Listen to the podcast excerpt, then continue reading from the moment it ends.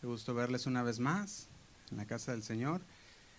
Y hemos estado llevando una serie, si usted ha estado siguiendo lo que hemos estado hablando, estamos hablando acerca de la familia en el orden de Dios.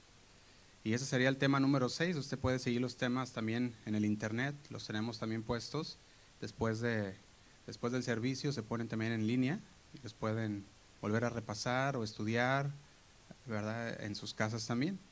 Y en este, en este día quisiera hablarles sobre el tema la disciplina y la amonestación en la crianza. La disciplina y la amonestación en la crianza. Y vamos a hacer una oración, amén.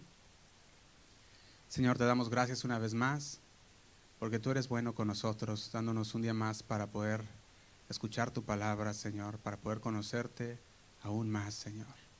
Sabemos, Señor, que tu palabra ha sido revelada, Señor, a través de estas escrituras y nosotros podemos ahora conocerte, Señor, como, como nunca antes, Padre. Porque tu palabra está ahí plasmada, Señor. Nos plasma quién eres tú, Padre, y qué es lo que quieres que nosotros hagamos, Señor.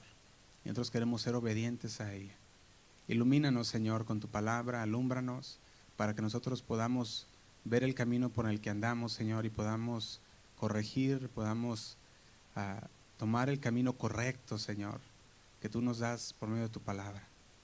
Te damos gracias, Señor. Te pedimos que por medio de tu Espíritu Santo nos guíes a toda verdad. Queremos conocerte cada día más y más. Que esa palabra no caiga, Señor, en tierra dura, sino que caiga en un, corazón, Señor, que está preparado y listo para recibirla, Señor, para que pueda dar fruto en cada una de las vidas de los que la escuchan. Te damos gracias y nos ponemos en tus manos. En nombre de Cristo Jesús. Amén y amén. Y al hablar sobre la disciplina y la amonestación en la crianza, veía algo que la cultura del día de hoy no le gusta aceptar la autoridad. No le gusta. Esa es la cultura de hoy. De hecho, una de las características de la sociedad en la que vivimos nosotros hoy es la rebeldía. ¿Sabía usted eso? La rebeldía es una de las características la confrontación a todo lo que se llame autoridad es otra de las características del mundo en el que estamos el día de hoy. Ya sea a sus padres, ya sea a las autoridades, a los patrones, a los profesores y también hasta los pastores. Hay una rebeldía a la autoridad y la gente de hoy no le gusta aceptar la autoridad quiere lo más posible estar fuera de la autoridad y, quiere estar libre de cualquier autoridad. Y mucho menos dijimos que no le gusta aceptar y mucho menos le gusta someterse a la autoridad. Y por eso podemos ver en nuestros días cómo los hijos ahora se rebelan contra sus padres. Y de hecho hay muchas cosas que podemos ver cómo, cómo se está esta sociedad rebelando a la autoridad. Lo podemos ver, por ejemplo, a los niños que son disciplinados y que de repente el niño le habló al policía. ¿Has, escuchado estos casos? Y le habló al policía y le dijo, me golpearon. Y se han llevado a personas arrestadas por disciplinar a sus hijos. Unos, otros llegan hasta el abuso. Ahora, como padres creyentes, podemos enseñar a nuestros hijos a obedecer a Dios. Como padres creyentes, ah, enseñamos a nuestros hijos que obedezcan, que sean respetuosos a sus padres, como dice la palabra. Pero si usted no se somete a la autoridad, entonces con su ejemplo le está diciendo a su hijo que no hay necesidad de someterse a ninguna autoridad. Ahora sí que con qué autoridad vas a decirle a tu hijo, sométete si tú eres un rebelde, rebelde al Señor, rebelde ante las autoridades.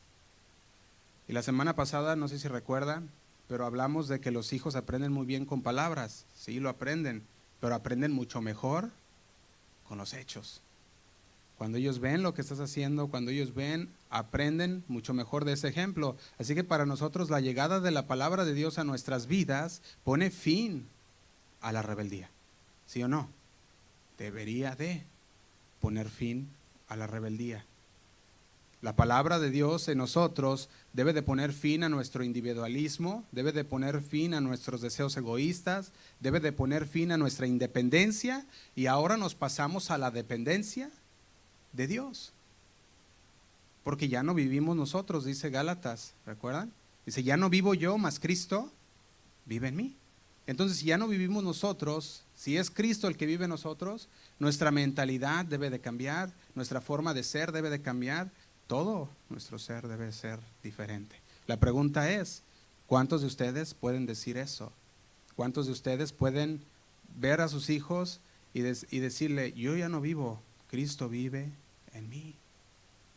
¿Será que nuestros hijos pueden ver que Cristo vive en realidad en mí? Que cuando le decimos a nuestros hijos, hijo, es que yo ya no vivo, ahora es Cristo en mí, ¿podrán nuestros hijos ver a Cristo reflejado en nuestras vidas? En nuestras decisiones diarias, en nuestra manera de vivir ah, en cada día. Y yo veía que lo más triste no solamente es cuando no les gusta estar bajo autoridad, sino que lo más triste es cuando siendo autoridad no ponen o no llevan a cabo su autoridad. Y eso se hace muy evidente en los hogares. ¿Sabías que el Señor, a los varones que estamos aquí, el Señor nos ha puesto como cabezas del hogar? Ya lo hemos hablado anteriormente.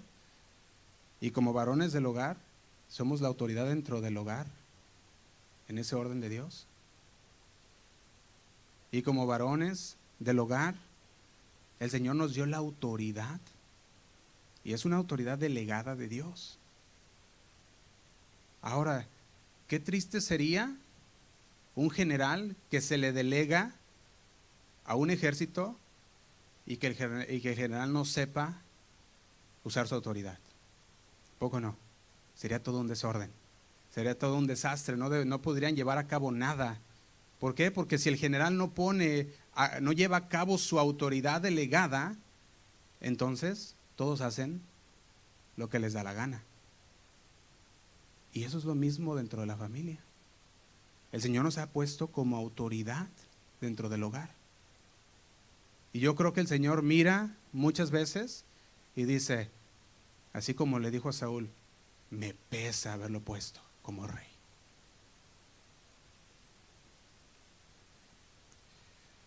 Si tú no puedes contestar preguntas como, ¿qué autoridad le dio Dios al Padre sobre su Hijo?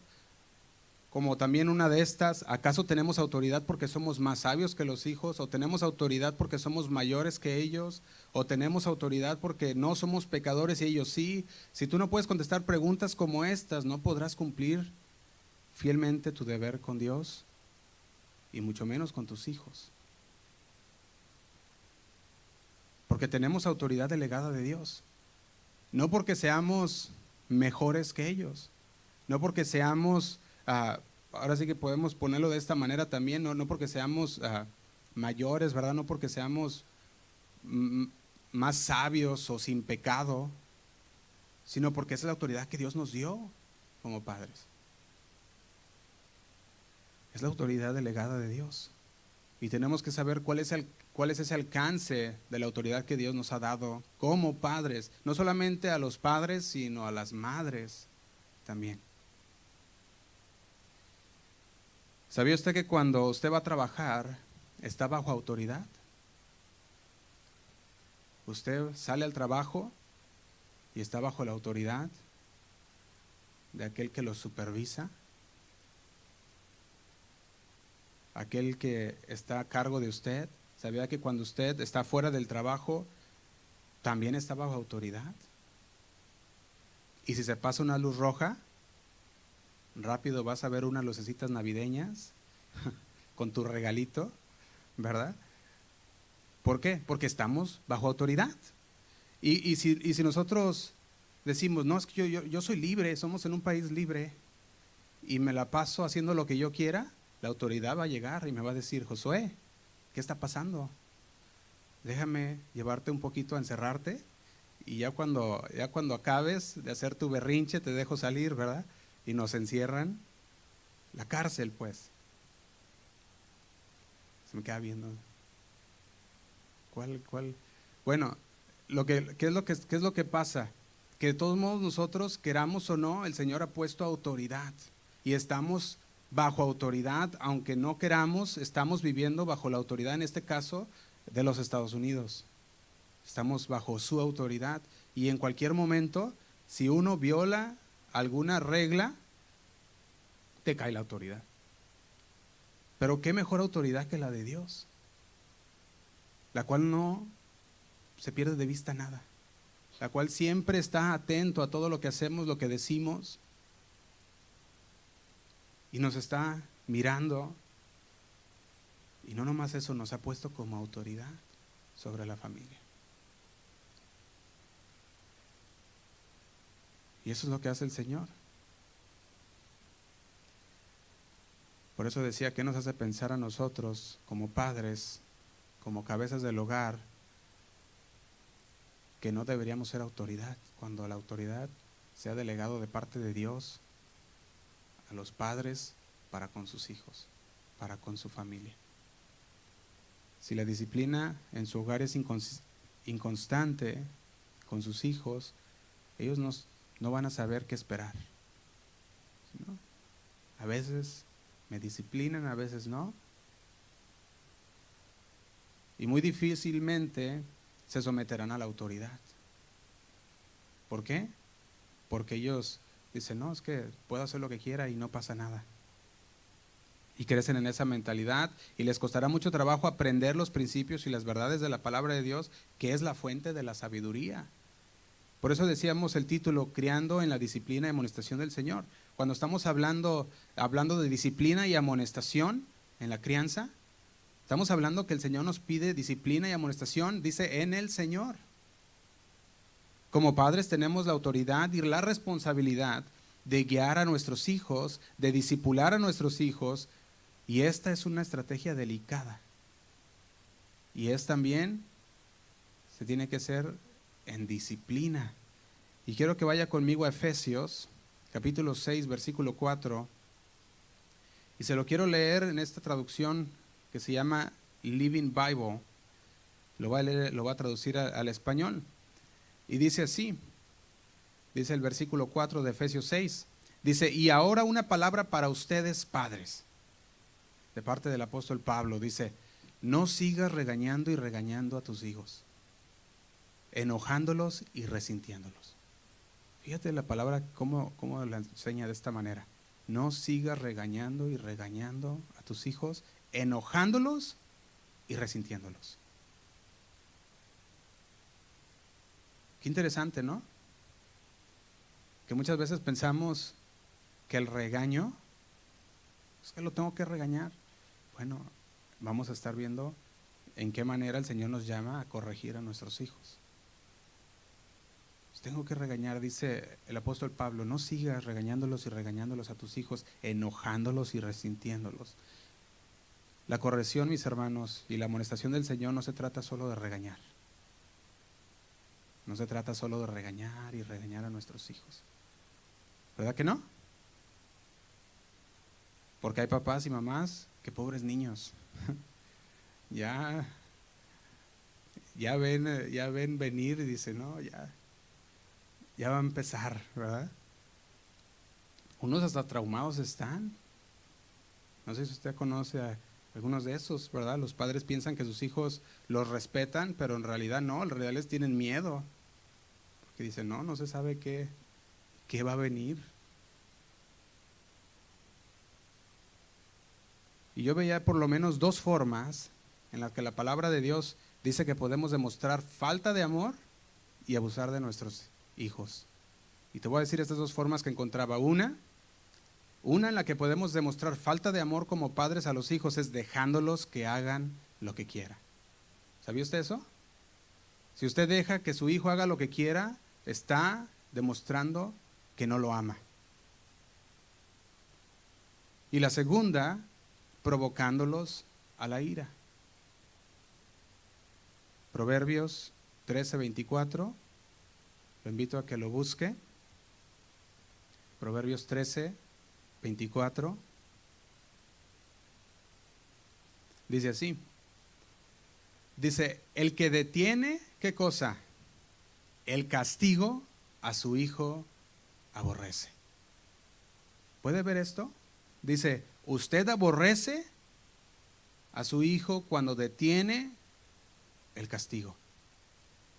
La pregunta sería para nosotros, ¿aborrecemos o amamos a nuestros hijos? Existe un refrán, no sé si usted se lo sepa, quizá lo conozca, dice así, árbol que nace torcido, jamás su tronco endereza. Y fíjate, algo que me interesaba de este refrán, hablando de que, hablando del origen, ¿verdad? Está diciendo árbol que nace torcido, jamás su tronco endereza. Sabemos que un árbol, cuando está creciendo, tenemos el momento para, para enderezarlo, ¿verdad? Pero si tú no aprovechas ese tiempo de ternura del árbol para poder enderezarlo y guiarlo, el árbol empieza a hacerse como quiera. Usted a lo mejor dice, bueno, pues por eso es un dicho. Proverbios 22, 6 dice así. Dice, instruye al niño en su camino y aun cuando fuere viejo, no se apartará de él. ¿Puede ver la similidad? Cuando lo hacemos, cuando están chicos, cuando están tiernos, cuando están aprendiendo de la vida y los enseñamos y los instruimos, entonces ellos podrán crecer bien, rectos. Tiene el mismo sentido acerca de instruir en la edad inicial. Ahora, elegir no corregir a su hijo, dijimos, es aborrecer a su hijo. Elegir no instruir a su hijo es decirle a su hijo, no me importas.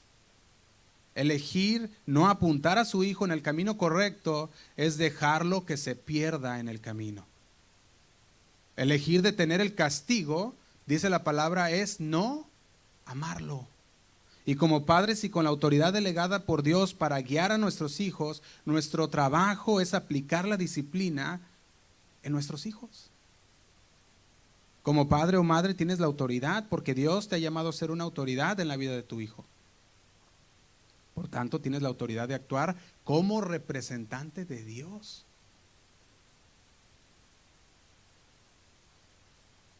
Continuamos en el proverbio.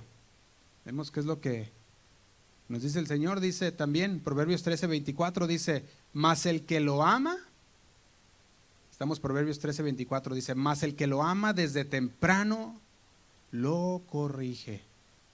El que lo ama, dice, desde temprano lo corrige. La disciplina, mis hermanos, apropiada para un niño, proviene tanto de la sabiduría como del amor. Así es como proviene la disciplina. Aquella corrección se debe realizar de inmediato. Tú no puedes, tú no puedes estar esperándote, ¿verdad?, para corregir a tus hijos días y días y ellos pasan y se les olvida y se te olvida a ti también y después estabas castigado, no me acuerdo por qué, pero estás castigado. Y el hijo, no, pues sabe, ¿verdad? Como padre, yo, yo he, he visto muchas veces, soy testigo a veces de que los niños, ¿verdad? Hacen sus cosas y, de repente se ve la manita de un niño, ¿verdad? Al otro, paz. Y dices, ándale, ya, empezó, ¿verdad? Yo me acuerdo cómo, cómo pasó una vez y, tuve que hacer algo, ¿verdad? Vi, yo estaba oyendo que empezaron a discutir entre, entre mis niñas y de repente volteé y se vio paz, ¿verdad? Y, me acuerdo que le dije a una de mis hijas, le dije, ven.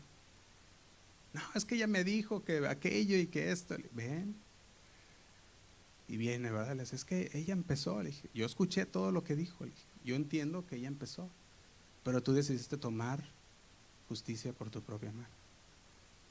Y eso no es lo que nos dice el Señor. Que tú deberías de haber venido a mí, tenías que decirme, yo escuché todo, yo podía haber lidiado con esto, pero como tú hiciste esto y esto no se debe de hacer, viene la corrección. Y yo me acordaba que me decía, no, perdón, perdón, y le decía a su hermanita, perdón, ya no lo voy a hacer, y que sí, está bien, qué bueno que no lo vas a volver a hacer, espero que no lo vuelvas a hacer, pero te tienes, tenemos que corregir. Dice la palabra que el que lo ama, desde temprano, corrige a sus hijos. La disciplina, mis hermanos, apropiada para un niño proviene, dijimos, tanto de la sabiduría como del amor. Y no, se, y no nomás se disciplina al, niño, sino que se le dice, le dice, mira, estás así y así, y por esto es lo que te voy a disciplinar. Por eso Efesios 6.4, que ya leímos, lo puede ver si gusta, advierte contra la severidad indebida. Ese es el abuso. Y vamos a ver cómo empieza a hablar de eso también, porque también podemos ver que nos habla de corregirlos, pero también nos dice que no abusemos de nuestros hijos. Por eso, como padres, nunca debemos corregir a nuestros hijos enojados. Nunca debemos corregir a nuestros hijos enojados. Siempre cabalmente. Siempre seriamente y amorosamente. ¿Sabes? Esto es lo que hiciste y no estuvo bien. Ahora, todos sabemos que los niños son diferentes. Hay niños que toman diferente, ah, que se puede lidiar con ellos diferente también. Y eso lo podemos ver. Quizás ah, yo veía, yo me acuerdo de la, época, ¿verdad? De, unos de mis maestros eh, en la escuela que decía, no, antes ah, si no te ponías en paz en la escuela, te damos unos reglazos. Y yo me quedaba poco, ¿verdad? No, pues más calmado, ¿verdad? Nos poníamos. Pero eso pasaba. Yo todavía me acuerdo eh, la disciplina que se puso un día en, mi salón de clases en México. Y me acuerdo que estaba en la primaria y, y el maestro le estaba diciendo a un niño algo, el niño no entendía y el maestro llegó y lo levantó de la oreja, de su asiento, y se llevó la oreja. Porque el niño, en vez de levantarse, le dije, ¿por qué no te levantaste? Dice, pues él nunca le habían calado la oreja, dice. ¿Verdad? Dice, no, le, pues, le sigues con la oreja para arriba, ¿verdad? Dice, no, se llevó la oreja.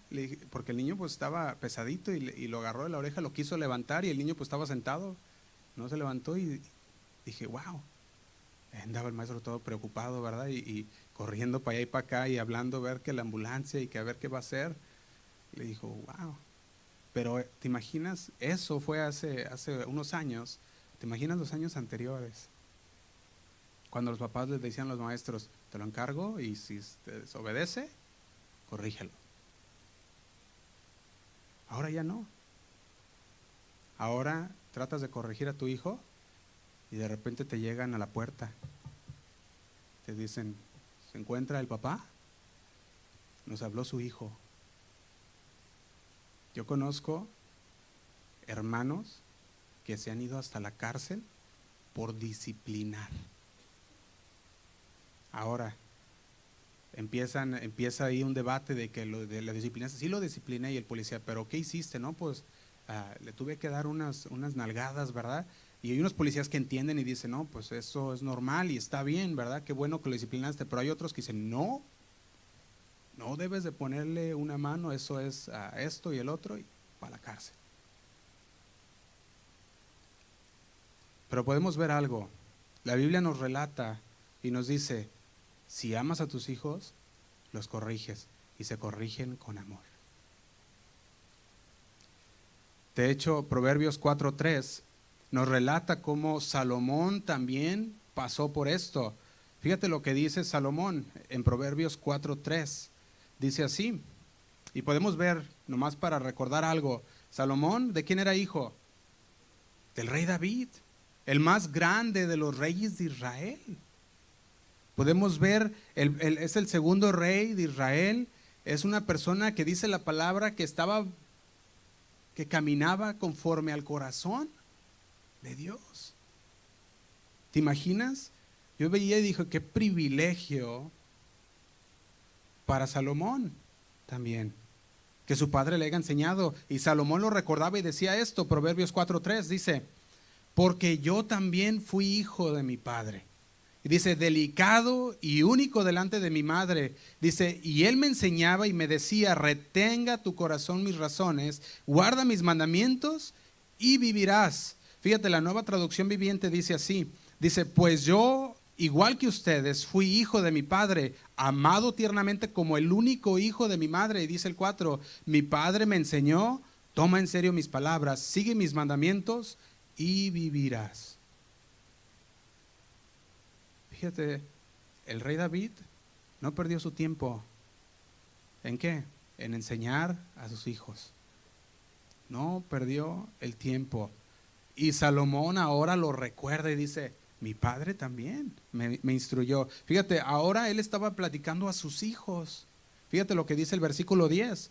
Dice, oye, hijo mío, y recibe mis razones, y sé, dice, y se te multiplicarán los años de vida. Y dice el 11, por el camino de la sabiduría te he encaminado, y por verendas derechas te he hecho andar. Dice el 12, cuando anduvieres, no se estrecharán tus pasos. Dice, y, correr, dice, y si corrieres, no tropezará. Si dice el 13, retén el consejo, no lo dejes, guárdalo porque eso es tu vida. Dice, no entres por la vereda de los impíos, ni vayas por el camino de los malos, déjala, no pases por ella, apártate de ella, pasa. Fíjate de qué manera Salomón habían servido los consejos de su padre. Habían servido las palabras de su padre la corrección de su padre que ahora él se la transfería a sus hijos.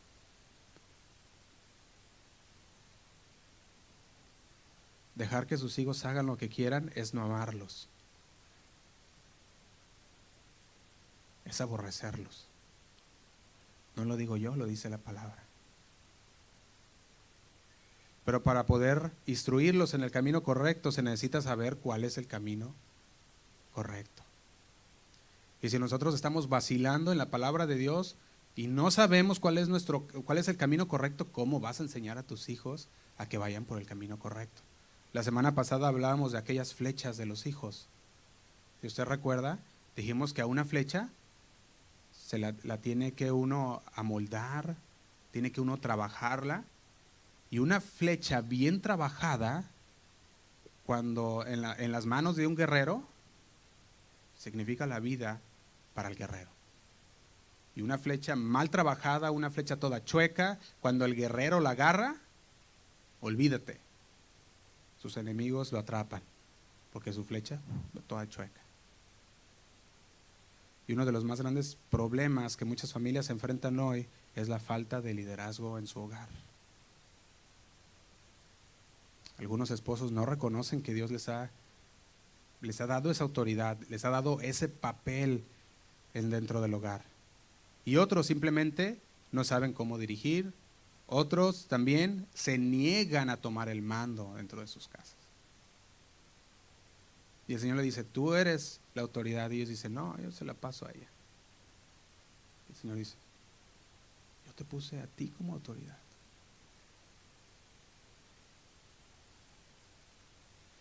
Y es evidente que la falta de autoridad del esposo desencadena una serie de problemas matrimoniales, económicos e incluso dificultades en la crianza de los hijos.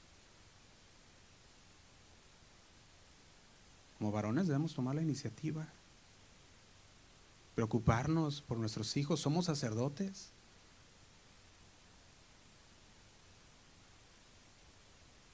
También las mujeres. Podemos ver cómo, qué pasó con Timoteo. Timoteo fue hijo de personas que le mostraron la palabra y quiénes fueron fue su mamá y su abuela. ¿Por qué? Quizás la falta de liderazgo del varón, quizás porque no quiso tomar la iniciativa. No sabemos. Sabemos que ellos eran personas de fe y Pablo decía, así como ellas, como ellas tenían esa fe grande, yo sé que tú también la tienes en ti. ¿Por qué? Porque te enseñaron bien. Así que dijimos, perdón, ah, tercera de Juan 4 lo tengo también anotado para que lo, lo puede anotar si gusta. Tercera de Juan 4, donde nos habla Juan, nomás tiene un capítulo, y podemos ver que él, él mismo decía, dice, no tengo, no tengo yo mayor gozo que este, el oír que mis hijos andan en la verdad, hablando se les ha hablado la palabra, hablaba aquí de los hijos espirituales, Y él decía, yo les he dado la palabra de Dios. Y qué gozo es para mí el oír que ellos andan en la verdad. Y lo mismo pasa dentro del hogar. Cuando sabemos que les hemos entregado la palabra de Dios, que no le hemos negado la palabra de Dios, que hemos hablado lo que el Señor ha hecho con nuestras vidas y que nuestros hijos anden en la verdad, es un gozo para aquel que es el Padre. Decíamos que hay por lo menos dos formas en las que la palabra de Dios dice que podemos demostrar falta de amor o abusar de nuestros hijos. Dijimos, una es dejando lo que hagan lo que, lo que quieran. La palabra de Dios dice que no los amamos, lo aborrecemos cuando dejamos que ellos hagan lo que quieran. Pero también dijimos, número dos, provocándolos a la ira. Y Efesios 6.4, lo leemos. Efesios 6.4 dice así. Dice, y vosotros padres, no provoquéis a ira a vuestros hijos. Aquí está la palabra, no provoquéis a ira a vuestros hijos. Ahora, sabemos que los hijos deben de obedecer a sus padres, ¿sí o no? Ya lo dice la palabra, lo hemos visto, porque ellos, los padres, poseen la autoridad legítima dada por Dios. Por lo tanto, los hijos deben de obedecer a sus padres. Los padres deben tener también mucho cuidado con la forma de cómo ejercen su autoridad. Pablo les decía a los padres en Éfeso, no provoquéis a ir a vuestros hijos. Porque hay padres que ahora sí que todo el día provocando a sus hijos. Y qué triste que los hijos ah, andan como si nada, ¿verdad? Y andan haciendo sus cosas y, llega el padre de trabajar y empieza, es que eres un bueno para nada, no sabes hacer nada, esto y el otro, empieza a maltratar a los hijos y el hijo dice, pues ¿qué hice? ¿Verdad? Y empieza la ira. ¿Y sabes qué pasa? Cuando empiezan a ocurrir estas cosas, el apóstol Pablo le decía a los colosenses también esto. Fíjate lo que, lo que dice, dice Colosenses 3:21. Colosenses 3:21 dice, Hijos, obedecer a vuestros padres en todo, porque esto agrada al Señor. Y dice el 21, Padres, no exasperéis a vuestros hijos para que no se desalienten. ¿Qué pasa? Se desalientan. Se desalientan. No exasperéis, no los hagas enojar, le está diciendo de, otra palabra, yo buscaba el significado de la palabra exasperar que Pablo usa en Colosenses y es un poco más amplio, también incluye la idea de quebrantar el espíritu, incluye la idea de descorozanar, se excluye la idea de desesperanzar, de sacarles el aire. ¿Te imaginas? Les dice a los hijos, obedezcan. Fíjate que los hijos la tienen fácil lo único que deben de hacer es obedecer. Obedecer, es todo. Sean obedientes a sus padres. Y a nosotros nos dice el Señor, como padres también, no hagas enojar a tus hijos, no los exasperes. Trátalos bien.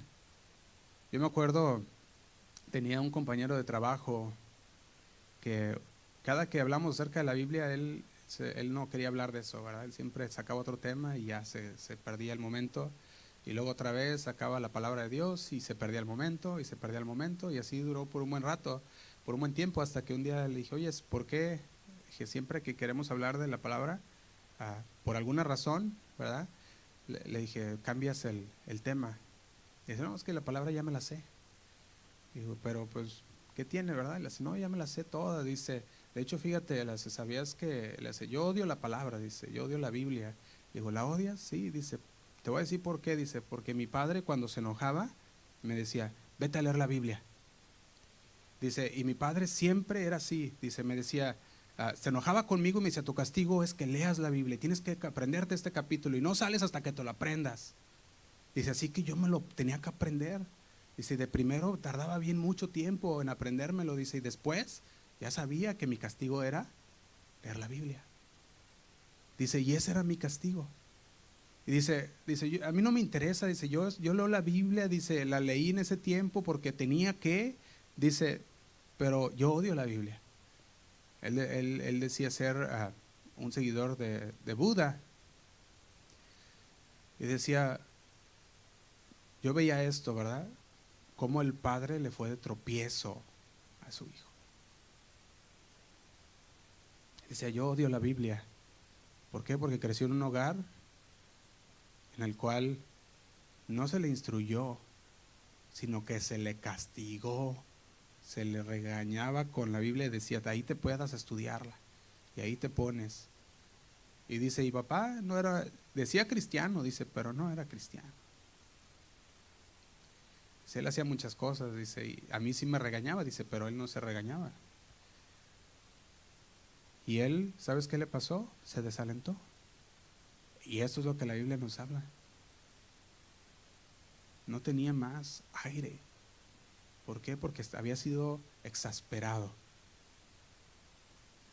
También he conocido papás que cuando sus hijos se portaban mal, le decían, estás castigado, no vas a ir a la iglesia. Ándale. Te voy a decir una cosa, nosotros ah, venimos de Guadalajara y íbamos a la iglesia Casa Oración Guadalajara. Y el grupo de jóvenes que estábamos ahí, somos, éramos alrededor de unos 150 jóvenes. Entonces, pues como jóvenes, a mí me encantaba también ir a la iglesia. Como todo joven, hay tiempo en que tú dices, no, no quiero ir. No, ¿cómo de que no te vienes? No, no quiero ir. Y dices, pues si no te cambias así como estás, te va a llevar, me dice mi papá y mamá, ¿verdad? así como estás te va a llevar. Y yo me veía con mi chor, ¿verdad? Y todavía de cama y todo, y no, hombre, pues me ponía rápido a alistarme porque dije, si no, así me van a llevar, ¿verdad? Si así se las creía, ¿verdad? Y dice, no. Y nos llevaban a la iglesia, y ahí estábamos. Ya llegando a la iglesia estaba con los jóvenes y conversábamos y platicábamos y, todo bien. Pero los papás de repente veían a, los jóvenes y decían, a ellos les gusta estar ahí con los jóvenes. Y el papá o la, mamá por alguna razón le decía, ah, sí, pues ahora no va a ser a la iglesia. Pero, ¿por qué? No, pues porque te portaste mal no vas a ir. ¿Te imaginas qué castigo? Y dime o pregúntame dónde está su hijo. No está en la iglesia. Dijo, no, ese es mi castigo.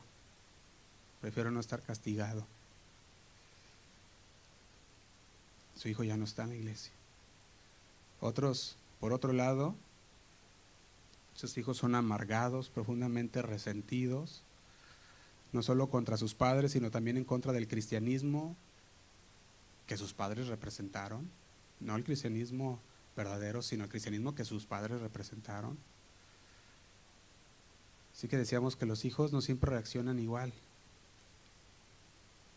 pero sí les dice la palabra que tengamos cuidado de cómo ¿Cómo ponemos disciplina? No, llevándolos a la ira, no exasperándolos. Y Pablo habla en contra de la crianza que provoca la ira.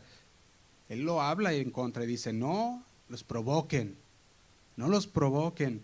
Fíjate, cuando disciplinas a un niño, primero debes controlarte tú.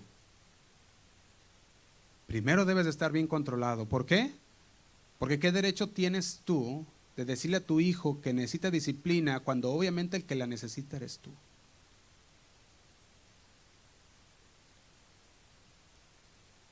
Yo podía ver algo también, que los padres pueden exasperar a sus hijos al ser demasiado duros, al ser, al ser muy demandantes de sus hijos, al no perdonar a sus hijos,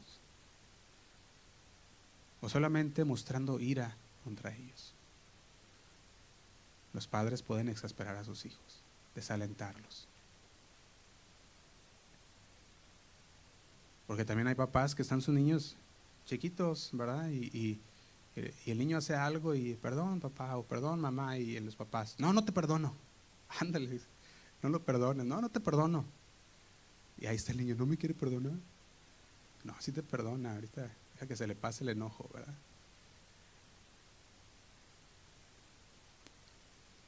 podemos ver cómo Pablo nos recuerda sabiamente que el mal comportamiento bien puede ser provocado también por el padre. Porque luego el padre dice, ¿por qué mi hijo está así? Pues ve cómo le hablas. ve cómo lo tratas. Y cuando ese es el caso, esto no justifica tampoco el mal comportamiento del niño. No lo justifica para nada, pero puede explicar el porqué del mal comportamiento. Ahora, es una ordenanza para los padres el hacer todo lo que puedan para no exasperar a sus hijos, ¿sí o no? Esa es la enseñanza que nos da el apóstol Pablo. Exasperar, dijimos, es irritar por órdenes exigentes y la perpetua búsqueda de fallas e interferencia solo por interferir. O sea, es un padre que de plano está ahí encima como, ¿cómo se dice? Pasó el cuchillito de, de palo. como cuchillito de palo, ¿verdad? Ahí estando con sus hijos. Y la pregunta sería, ¿cómo los padres pueden exasperar o provocar la ira a sus hijos? Una de esas formas es por la hipocresía de los padres. Y te voy a decir algo. Cuando el padre tiene doble estándar, entonces los hijos van a decir, ¿por qué me disciplinas? ¿Por qué me estás disciplinando? Y, ellos pueden ver la, la hipocresía de los padres. La madre dice, no, es que tienes que obedecer a tu padre. Y el hijo voltea y dice, pero tú no te sometes. Entonces, el padre le dice a su hijo, hijo, no debes de tomar porque es malo para ti. Y decíamos, con su cerveza en la mano, ¿verdad? Entonces, ¿será un doble estándar? Podemos exasperarlos a exigir cosas que ni nosotros hacemos. ¿Cómo le puedes decir a tu hijo, hijo, ve a la iglesia si tú de vez en cuando vas? ¿Cómo le puedes decir a tu hijo, hey, lee la Biblia si tú nunca la abres? ¿Cómo le puedes decir a tu hijo, hijo, sé obediente a tus padres si tú eres un desobediente a tus padres, a la autoridad?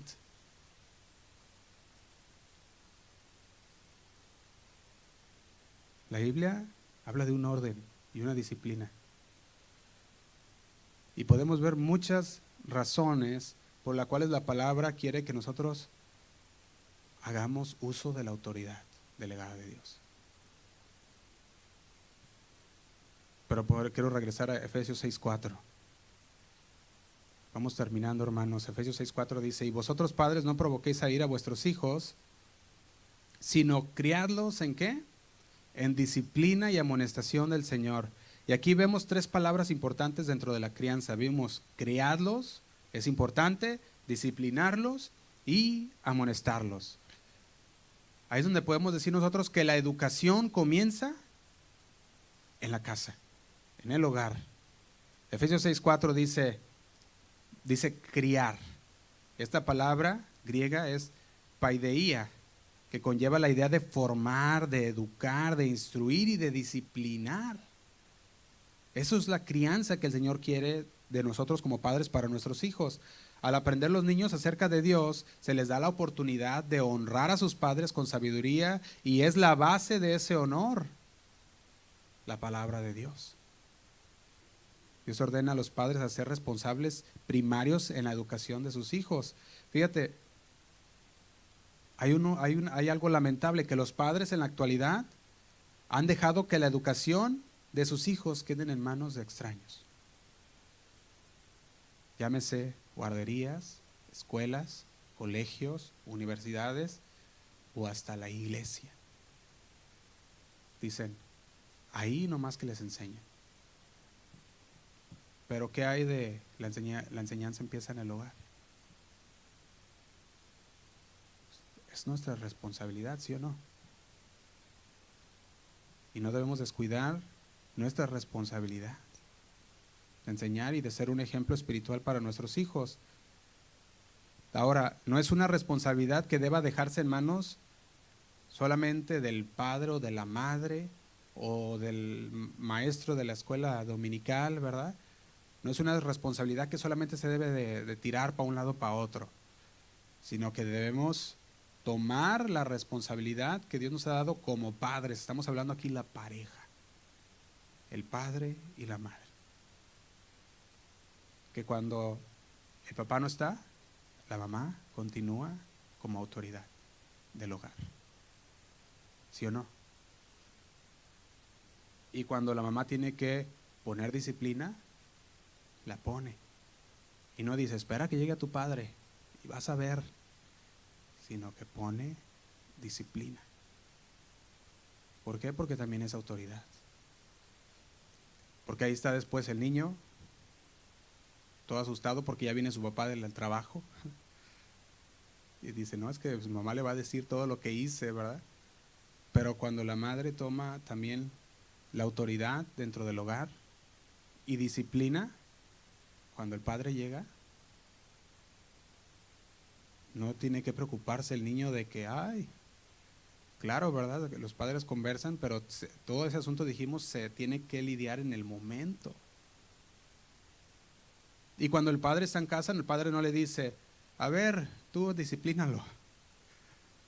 Sino que el padre dice, yo soy la autoridad y yo pongo orden. Y va y disciplina al hijo. Hebreos 12, versículo 5 dice así.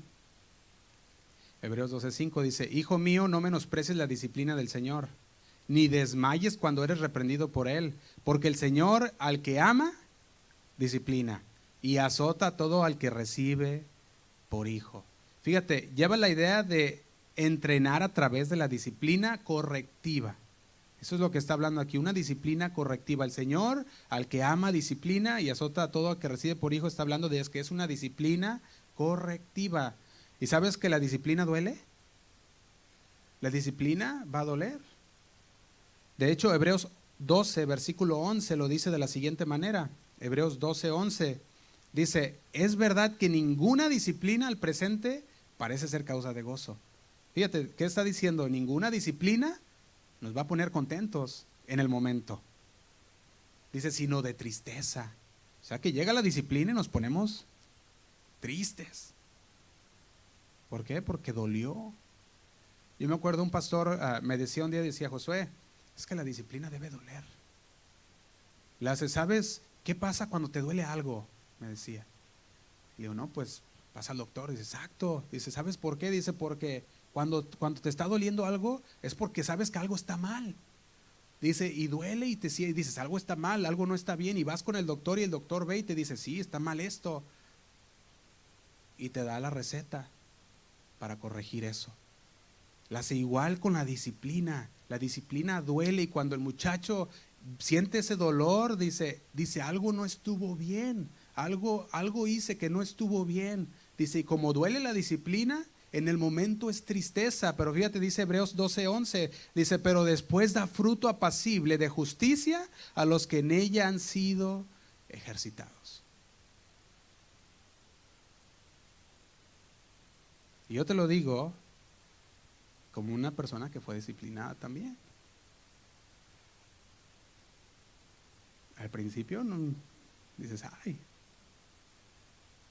y te ibas a tu cama todo calientito, ¿verdad? Pero amanecías bien a gusto, es cierto. Es la verdad. Fíjate, Proverbios 29, 19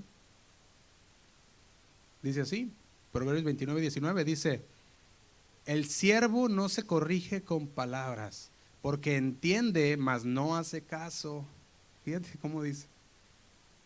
Entiende, mas no hace caso. Le decíamos, hay muchas cosas, hay, hay vidas, hay, hijos diferentes que son muy capaces de comprender y entender y obedecer. Y hay otros que de plano las palabras le entran por un oído y le salen por el otro y, si no es con una disciplina correctiva, nunca llegan a entender. Y tú lo vas a ver como padre. Tú vas a ver, oh, aprendió. Y vas a ver cuando no aprendieron también. Continuamos Efesios 6:4.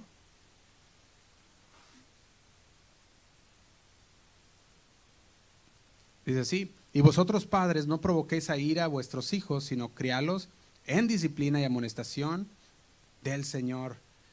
Fíjate, amonestación del Señor, decíamos la palabra amonestación. Busqué en la Real Academia Española un poco más de detalle sobre esta palabra y la palabra amonestación daba el siguiente significado. Dice, hacer presente algo para que se considere para que se evite. Eso es lo que, perdón, lo que significa amonestar. La otra definición era advertir, prevenir y reprender. Amonestación del Señor, ¿qué está diciendo? Que enseñemos. ¿Que enseñemos qué cosa? La palabra de Dios. ¿Para qué? Para que se considere. Pues mira, hiciste esto mal. Te voy a enseñar lo que dice la palabra de Dios. Considera esto. Esa es la amonestación del Señor. Fíjate, Timoteo 3.16 dice lo siguiente. Me voy a ir un poquito más rápido. Dice así. Toda la escritura es inspirada por Dios y útil para enseñar, para redarguir, para corregir y para instruir en justicia. Entonces la palabra de Dios es toda suficiente para poder enseñar, para redarguir, para corregir y para instruir en justicia. Primera de Corintios 10:11 también dice lo siguiente, y estas cosas les acontecieron como ejemplo y están escritas para amonestar, dice, para amonestarnos a nosotros, hablando de lo que se escribió en el Antiguo Testamento. Dice, estas cosas se escribieron y acontecieron como ejemplo y están escritas para amonestarnos a nosotros, a quienes han alcanzado los fines de los siglos. ¿Y sabes que nosotros hemos alcanzado estos fines de los siglos? Y la palabra de Dios está escrita para amonestarnos a nosotros para decirnos como padre tienes la responsabilidad, como padre tienes la autoridad y como padre debes de poner orden en tu hogar y en tus hijos y nos amonesta y nos dice para ti que has alcanzado los fines de los siglos, así que la amonestación del Señor no está hablando de la enseñanza verbal solamente, no está hablando nada más de eso, sino también del ejemplo que tú estás dando, de la formación que el Padre da al Hijo continuamente Y eso es lo que el Señor busca de nosotros como padres de familia. Debemos seguir siendo guiados por la palabra de Dios. La Biblia nos habla de la amonestación correcta.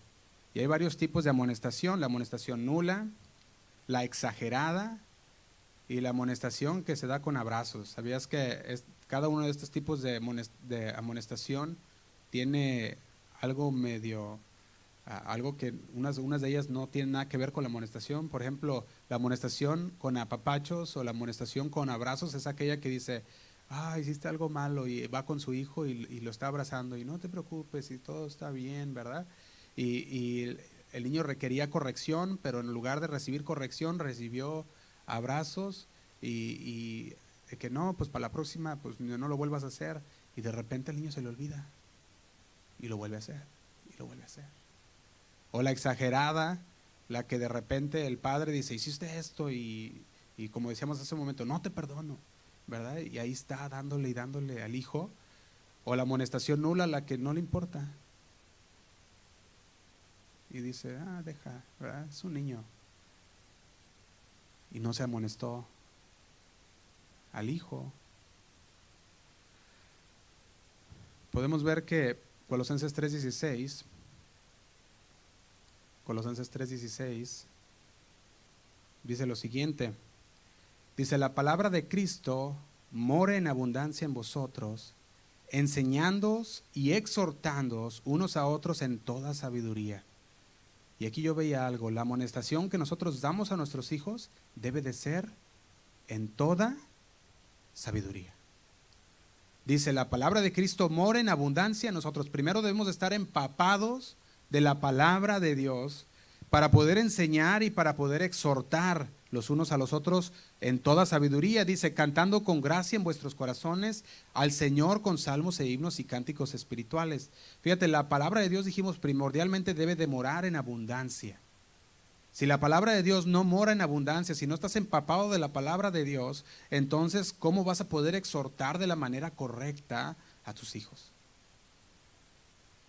Y Dios nos dice que debe de ser una exhortación en toda sabiduría. Y el problema es que la gente allá afuera nos está enseñando cómo corregir a nuestros hijos, pero no dejamos que la Biblia y que la palabra de Dios nos, nos alumbre en cómo corregir a nuestros niños. La gente allá afuera no está de acuerdo con la palabra en la manera de corrección. Pero por eso dice la palabra que no nos amoldiemos a este mundo,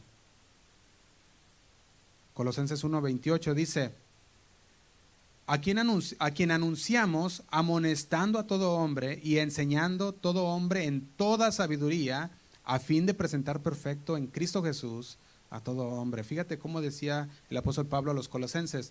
Les decía, a quien anunciamos, amonestando a todo hombre y enseñando a todo hombre en toda sabiduría.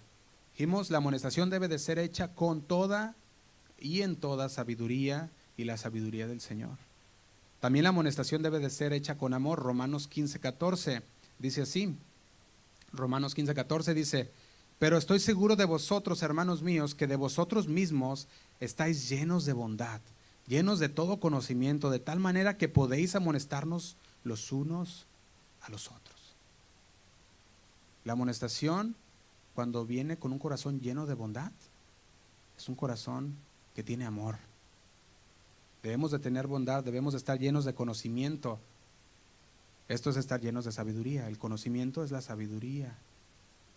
Ahora la bondad es el amor. Por eso dice, llenos de bondad, llenos de amor. Y dice, llenos de todo conocimiento, que está diciendo llenos de sabiduría. Entonces tenemos que hacerlo en amor y sabiduría. Hechos 20:31 también dice lo siguiente. Hechos 20:31 dice, por tanto, velad, acordándoos que por tres años de noche y de día no he cesado de amonestar con lágrimas a cada uno. Esta amonestación que daba el apóstol Pablo, se estaba hablando de una amonestación que era amorosa, que dice, era tan amorosa que dice que amonestaba con lágrimas a cada uno. Y Pablo no se la pasaba regañando, Pablo estaba amonestando. Regañar es una cosa, amonestar es otra. Él buscaba que hubiera un cambio, no más de andarle dando como cuchillito de palo, ¿verdad? Al niño. O a las personas, en este caso a la iglesia de Corinto, cómo le iba. Pero era amonestación. ¿Recuerdan cómo le escribía a los corintios cada rato? Y parecía que no entendían, ¿verdad? Dice, corintios, es que estén ordenados, corintios, es que ustedes están haciendo todas estas cosas y, y hay un desorden, ordénense. Y les dedicaba la primera carta y la segunda carta pero lo hacía en amonestación del Señor, con amor. Pablo amonestaba en amor de tal manera que cuando amonestamos, que cuando él amonestaba, él buscaba que hubiera un cambio. Si nosotros no buscamos que haya un cambio en nuestra amonestación que damos, entonces no estamos amonestando, estamos regañando. Amonestar es hablar con la persona para producir un cambio. Primera de Samuel 3:13, no sé si recuerdan los hijos de Eli, hablé un poquito la semana pasada de esto. En Primera de Samuel 3:13, fíjate lo que dice, dice así, y le mostraré yo, y le mostraré que yo juzgaré su casa para siempre, hablando el Señor. Dice, por la iniquidad que él sabe. Elí conocía la iniquidad de sus hijos, pero nunca puso un alto. La conocía muy diferente a poner un alto. La conocía muy diferente a disciplinar y corregir a sus hijos. Y dice, porque sus hijos han blasfemado a Dios y él, ¿qué hizo? No los ha estorbado. Era el trabajo de Elí estorbar a quién? A sus hijos, decirle, hijos, no puedes hacer esto, no debes hacer esto porque eso no le agrada a Dios y estás sirviendo en el ministerio y lo siento, pero no puedes servir así. Y decía el Señor, por la iniquidad que tú sabes, Elí, y que no has estorbado a tus hijos, por eso he borrado de ti. Por eso te juzgaré tu casa para siempre. Primera de Samuel 2.22 también dice lo siguiente. Dice así, pero Elí era muy viejo y oía de todo lo que sus hijos hacían con todo Israel y cómo dormían con las mujeres que velaban a la puerta del tabernáculo de reunión. Y dice el 23, y les dijo, ¿por qué hacéis cosas semejantes? Porque yo oigo que todo este pueblo, ah, todo este pueblo, vuestros malos perdón, dice, porque yo oigo de todo este pueblo vuestros malos precederes. Y dice el 24, no, hijos míos, porque no es buena fama la que yo oigo, pues hacéis pecar al pueblo de Jehová. Y dice el 25, si pecar el hombre contra el hombre, los jueces le juzgarán, mas si alguno pecare contra Jehová, ¿quién rogará por él? Dice, por ello, dice, pero ellos no, es, no oyeron la voz de su padre, porque Jehová había resuelto hacerlos morir. Podemos ver que Elí vino y les dijo, no, no está bien, pero no les estorbó. Y el Señor decía, tus palabras no eran suficientes. No lo fueron para los hijos de Elí. ¿Por qué? Porque si lo hubieran sido ellos hubieran escuchado la voz de su padre. Pero no lo hicieron. En estos podemos en estos versículos podemos ver una incorrecta amonestación. La amonestación bíblica no es así. La amonestación bíblica no es ¿por qué lo hiciste? ¿Quién fue? ¿Qué has hecho? Eso es lo que se debe, esa debería ser la amonestación bíblica. ¿Qué has hecho? No por qué lo hiciste o quién fue. Es ¿qué has hecho? ¿Recuerdan Génesis 3:13? cuando vino el Señor, vino Dios y le pregunta a Eva y le dice, ¿qué es lo que has hecho? Y dijo la mujer, la serpiente me engañó y comí. Ahora la respuesta correcta a esta pregunta debería ser, he pecado contra ti. Eso es lo que he hecho. Y es cuando nosotros debemos de buscar un cambio en nuestros corazones. ¿Recuerdan el rey David? ¿Qué pasó con el rey David? El rey David llegó un momento que pecó, dice ahí también, cometió homicidio y mientras se cayó dice que se, envejecían sus huesos. Mientras no venía el Señor delante de él y le pedía perdón al Señor, mientras no reconocía su pecado de que había, que había pecado contra Dios, dice ahí que sus verdades, sus, sus ¿cómo se dice verdad? ¿Verdades? Se dice, los, pastos verdes se convirtieron en sequedad, dice, en su vida. Dice, mis huesos se empezaron a calcomer, se empezaron a comer, dice, se empezaron a pudrir. Estamos hablando de que esa era la manera que se sentía él. Decía, estoy, dice, no he podido estar en paz. Pero dice, hasta que confesé, hasta que vine a ti, Señor y acepté el pecado que había hecho, que había pecado contra ti. Entonces, Señor, entonces Él lo escuchó.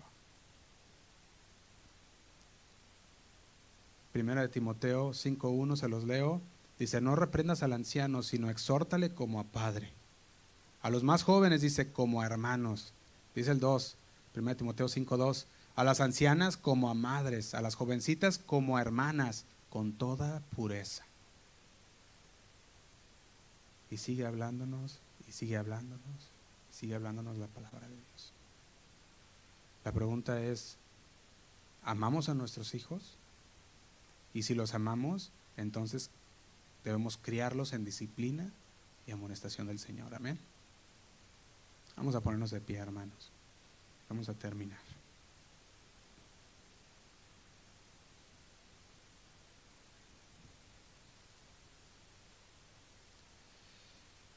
Vamos a hacer una oración, lo invito a que ore conmigo. Dígale, Señor, te damos gracias una vez más por tu palabra, Señor. Porque tu palabra es fiel y digna, Señor, de ser escuchada, ser prestado, Señor, nuestra atención. Y te damos gracias, porque tú nos corriges, tú sigues amonestando nuestras vidas, Señor Sigues enseñándonos la manera en que nosotros debemos andar.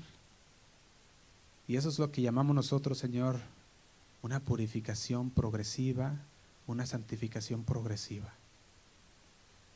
Porque cada día que pasa y escudriñamos tu palabra, tú nos sigues mostrando nuestras fallas, Nos sigues mostrando, Señor, lo que debemos hacer y lo que no debemos hacer. Y estamos agradecidos contigo por eso. Señor, que este mensaje no se haya quedado solamente en palabras, que no se haya quedado solamente oyendo, Señor, como algo interesante para escuchar, sino que se haya quedado como palabra tuya en nuestros corazones. Que salgamos de aquí meditando en ella, Señor. Porque tu palabra es como esa espada de doble filo que penetra, Señor, y parte todo aquello que no te agrada de nosotros. Corta, Señor. Te damos gracias por tu palabra. Ayúdanos, Señor, a ser padres dignos, Señor, de tu palabra, padres que están caminando, Señor, en obediencia. Que nuestros hijos puedan ver, Señor, en nosotros, que no vivimos más nosotros, sino tú vives en nosotros. Que ellos te puedan ver a ti reflejado en nosotros, Señor. Esa es la vida que queremos llevar. Ayúdanos, Señor. Danos ese querer como el hacer para llevar a cabo tu palabra. Te damos gracias. Te pido por mis hermanos que están aquí en esta mañana, Señor. Los bendecimos. Llévalos con bien, Señor, a sus hogares, donde quiera que ellos vayan. Suple sus necesidades, Señor, conforme a tus riquezas en gloria. Y llévalos, Señor. Llévalos de tu mano cada día. Que ellos puedan no perder su enfoque. Que no quiten tus ojos de ti, Señor. Te lo pido en el nombre de Cristo Jesús. Amén.